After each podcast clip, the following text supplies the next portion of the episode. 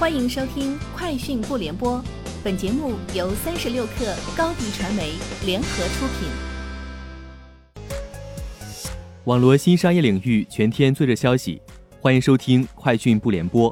今天是二零二零年十二月十七号。高德地图近日推出手机端与车机端相互联动的新功能，手机可以成为车机导航的遥控器。根据介绍，驾车过程中，车内使用手机高德，用户常规的导航操作均可自动发送到车机版高德，省去在车机上不太方便的操作和输入过程。在 ABC Summit 二零二零百度云智峰会上，百度 CTO 王海峰表示，百度技术生态。已培养超过一百万 AI 人才，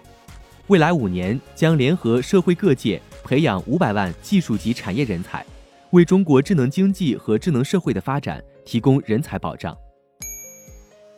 字节跳动商业化部成立了专门拓展本地生活业务的本地直营业务中心，在原 SMB 业务线撤销后，约一万名员工将在明年一月调整至该中心。围绕生活服务、文化旅游和餐饮等行业进行客户挖掘。日前，二零二零世界机器人大赛 BCI 脑控机器人大赛公布成绩，腾讯天眼实验室和天津大学高中科教授团队组成的 C2Man 的战队入围 BCI 脑控机器人大赛运动想象范式赛题决赛，最终成功斩获技术赛颞叶脑机组一等奖，以及技术锦标赛。颞叶脑机友训练集一等奖两项冠军。Facebook 指责竞争对手苹果公司从事反竞争行为。Facebook 负责广告和商业产品的副总裁丹利维表示，苹果公司利用自己对 App Store 的控制，以损害创造者和小型企业的利益为代价，为自己谋利，这是一种反竞争行为。Facebook 在各大报纸上刊登整版广告，批评苹果的计划。苹果的计划将限制应用程序从人们的手机中收集数据，用于定向广告。